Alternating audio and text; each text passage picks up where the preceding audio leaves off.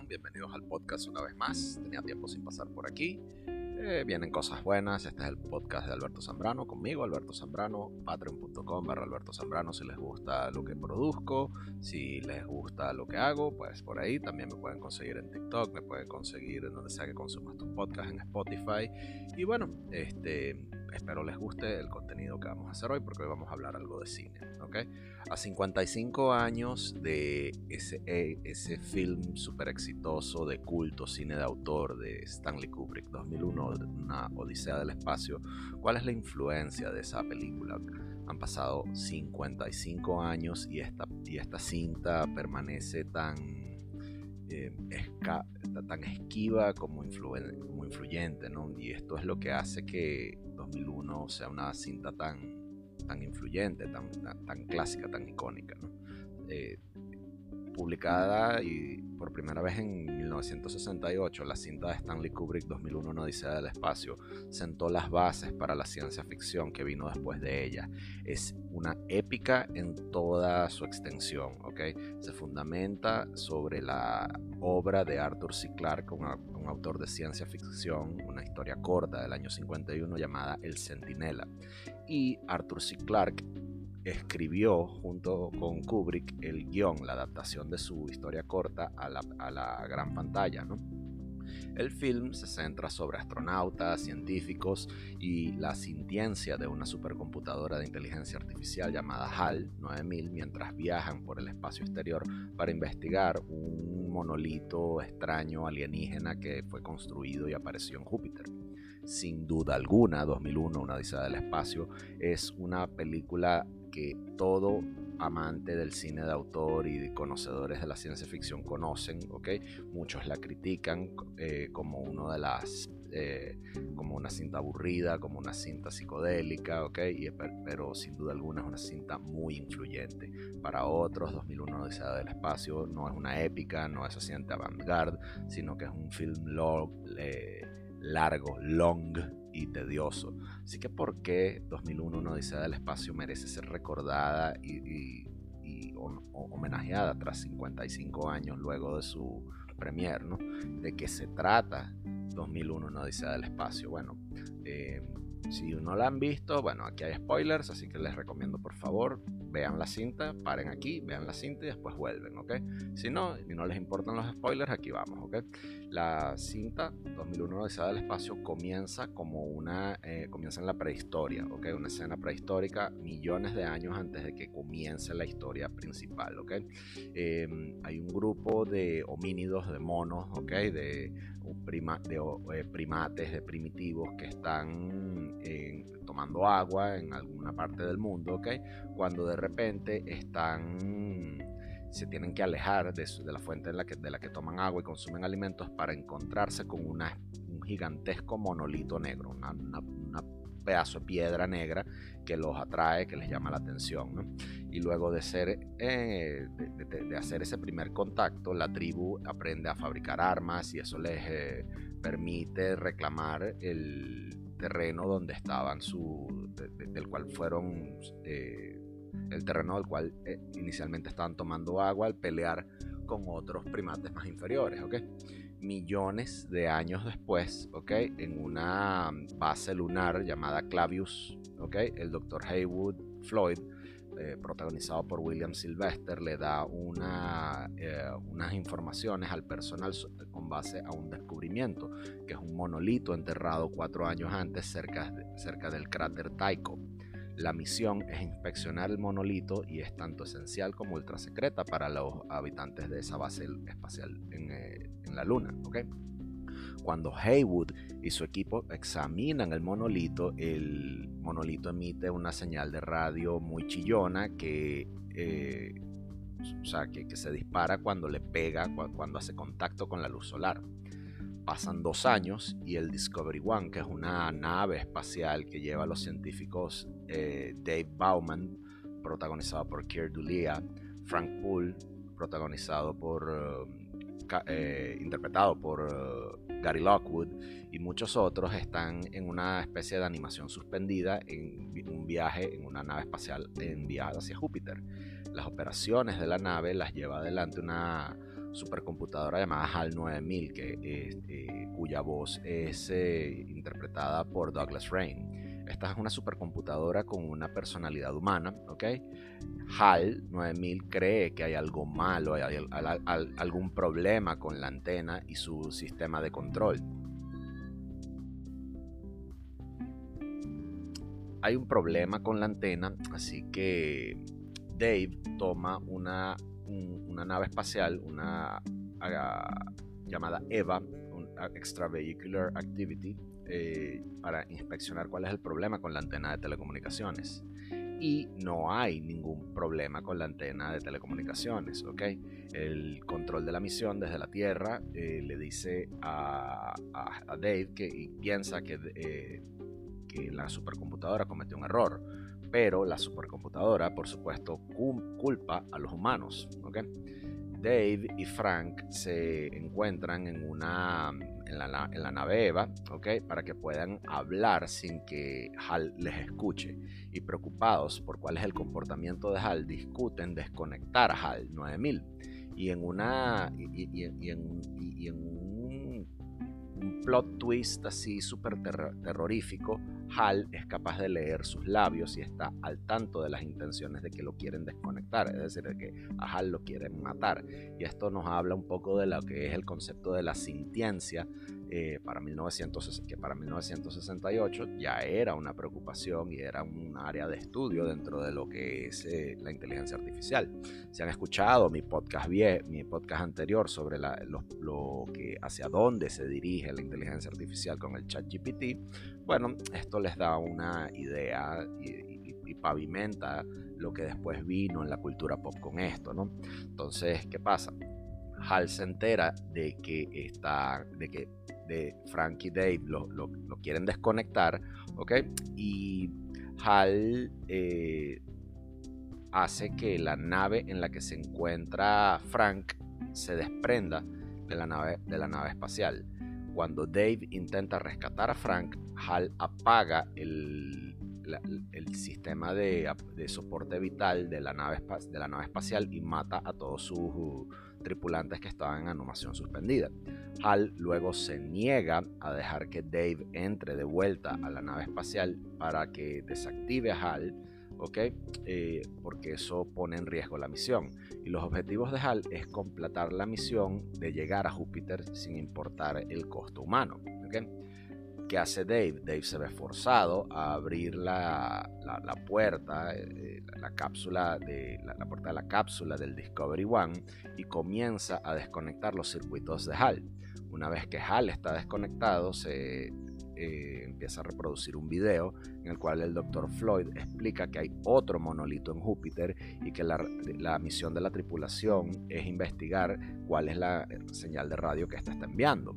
Mientras investiga ese inmenso monolito en la, en la nave espacial EVA, a Dave lo jalan en un vórtice de, luces muy coloridas, un viaje eh, psicodélico, okay, súper interesante. ¿okay? Y pasa por distintos paisajes y termina en una cama decorada en un estilo neoclásico donde se confronta con versiones más viejas y, más ancianas de sí mismo. Siendo un hombre viejo, Dave está en su cama y de repente se le aparece el monolito encima de él y cuando Dave trata de tocarlo se transforma en un feto, ¿ok? Y flota sobre la tierra brillando en una especie de globo brillante, ¿no? Y, con eso, y esa es toda la película, ¿no? Entonces, ¿por qué 2001 eh, con esa trama es una, por qué 2001 no dice del espacio es una película tan buena? Bueno, empecemos porque fue nominada a cuatro premios de la Academia, el, eh, ganando a Stanley Kubrick un Oscar por mejores efectos visuales, ¿okay? que es un premio que se merece mucho dado los efectos especiales pioneros que tiene la cinta para 1968. 2001, Odisea del Espacio, bajo todo aspecto de elaboración cinematográfica, es un logro a un logro técnico súper avanzado, incluso hoy. Más allá de su proeza técnica, la cinta es, eh, eh, es muy comentada y, es muy celebrada por los temas que toca, como la tecnología, la sintiencia de la inteligencia artificial, la vida extraterrestre, la evolución humana y muchas más cosas. Es un gran ejemplo de lo que es la ciencia ficción en su aspecto más duro, que nos da unos conceptos bastante chéveres eh, a favor de lo que tiene que ser una, la ciencia ficción que sea científicamente eh, accurate, correcta, certera, ¿no?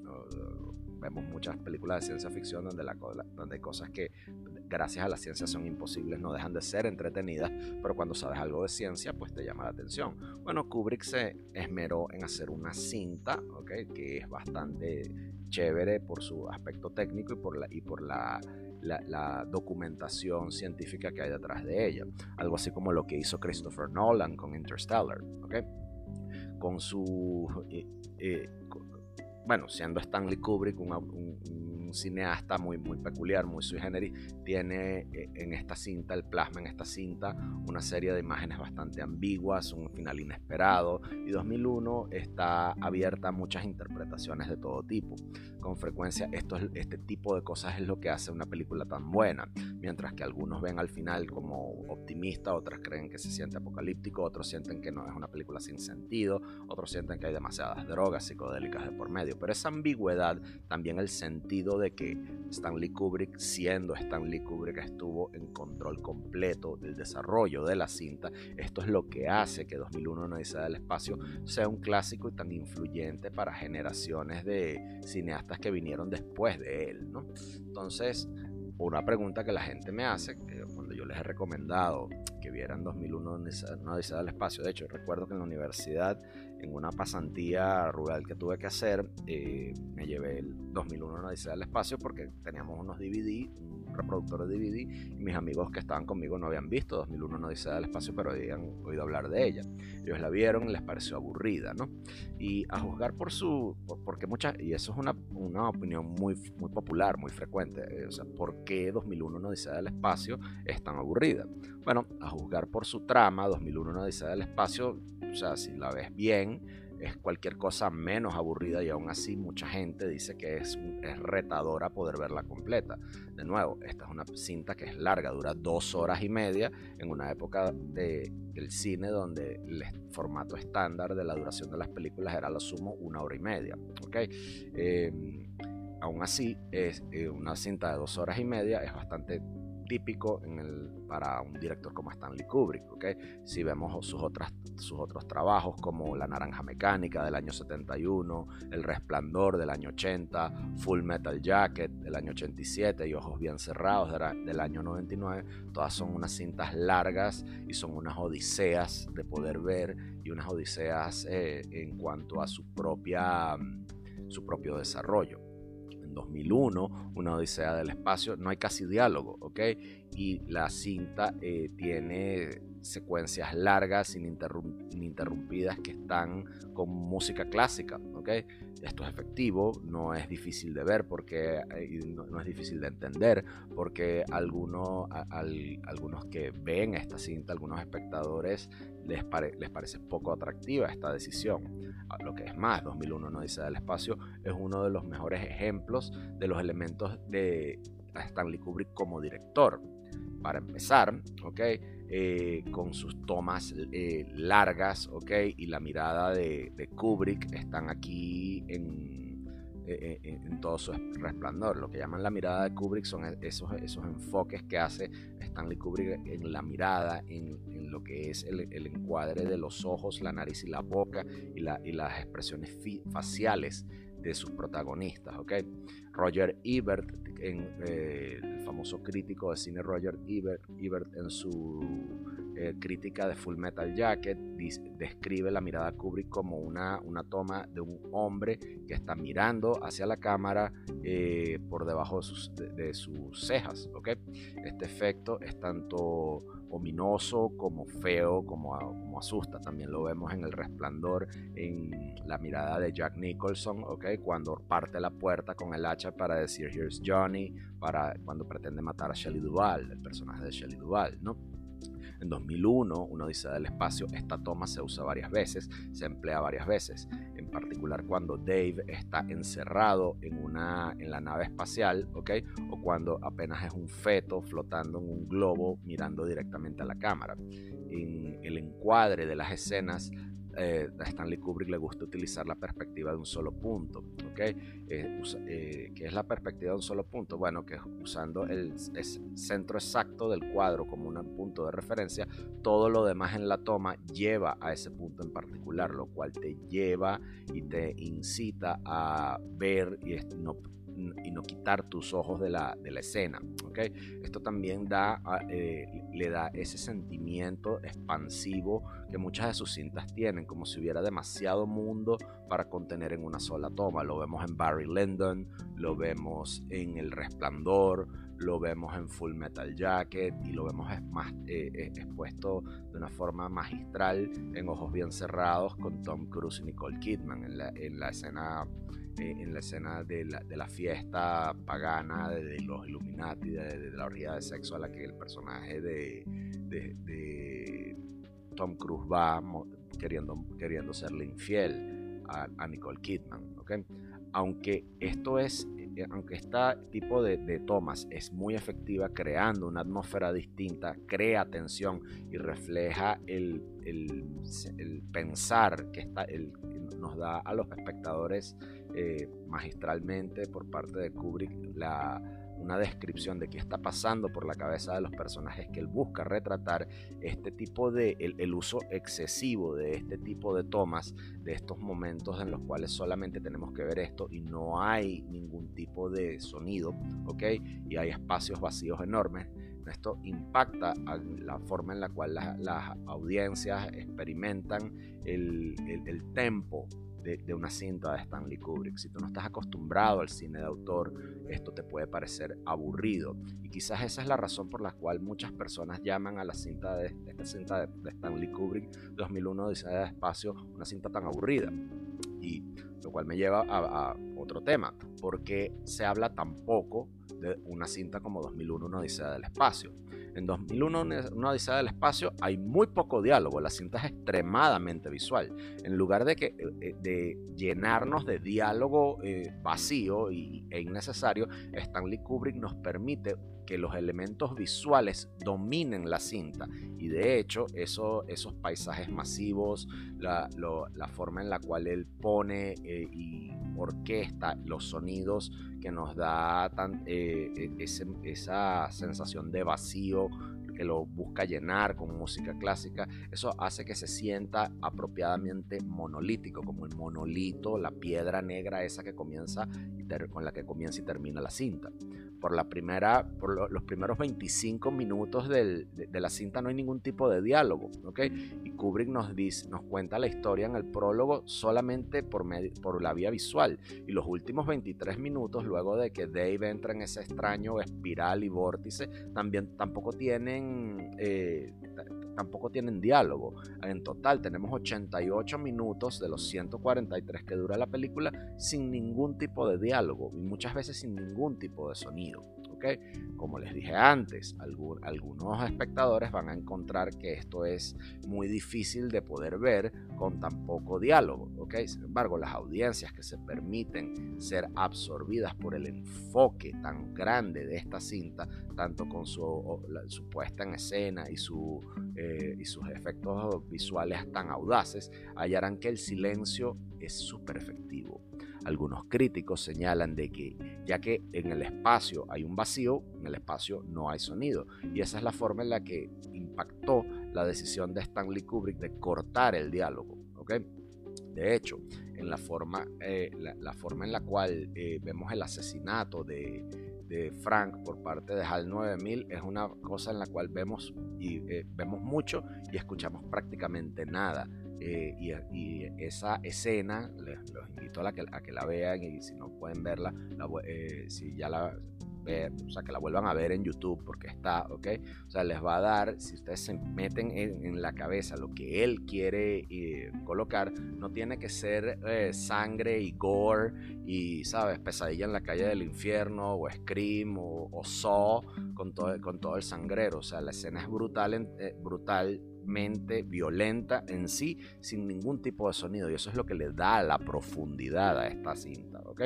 Por otra parte, el que no haya el que no haya diálogo nos permite, como les dije, eh, que, lo visual tome el control y la historia tiene que ser contada sin un tipo de narración tradicional, por así decirlo. Y todo esto se presta a la forma en la cual podemos interpretar de muchas maneras el final y el significado de esta cinta.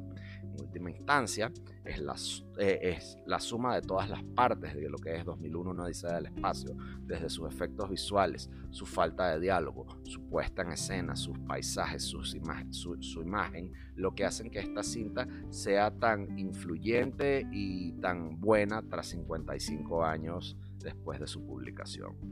Eh, esto es un podcast que quería hacer desde hace tiempo, espero les haya gustado y bueno, nos vemos en una próxima ocasión donde seguiremos hablando de este y otros temas que me interesan. Gracias por haber estado aquí. Soy Alberto Zambrano, patreon.com barra Alberto Zambrano, en Spotify, Apple Podcast, Google Podcast, donde sea que me quieras escuchar, allí estoy también.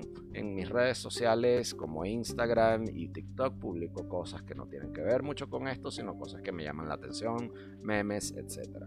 Si no te gusta Patreon y te gusta el cripto, pues, pues abajo en la descripción de este audio te dejo las coordenadas para que me hagas algún tipo de donación en cripto. Y si no tienes cripto y te quieres meter en el mundo del cripto, suscríbete en el enlace que te doy para que te metas tanto en KuCoin como en Binance, donde vas a obtener unas grandes recompensas si compras cripto con tu tarjeta de débito, con tu tarjeta de débito en forma de premios en cripto. Gracias por escucharme, nos vemos hasta una próxima ocasión. Soy Alberto Sembrano, hasta la próxima.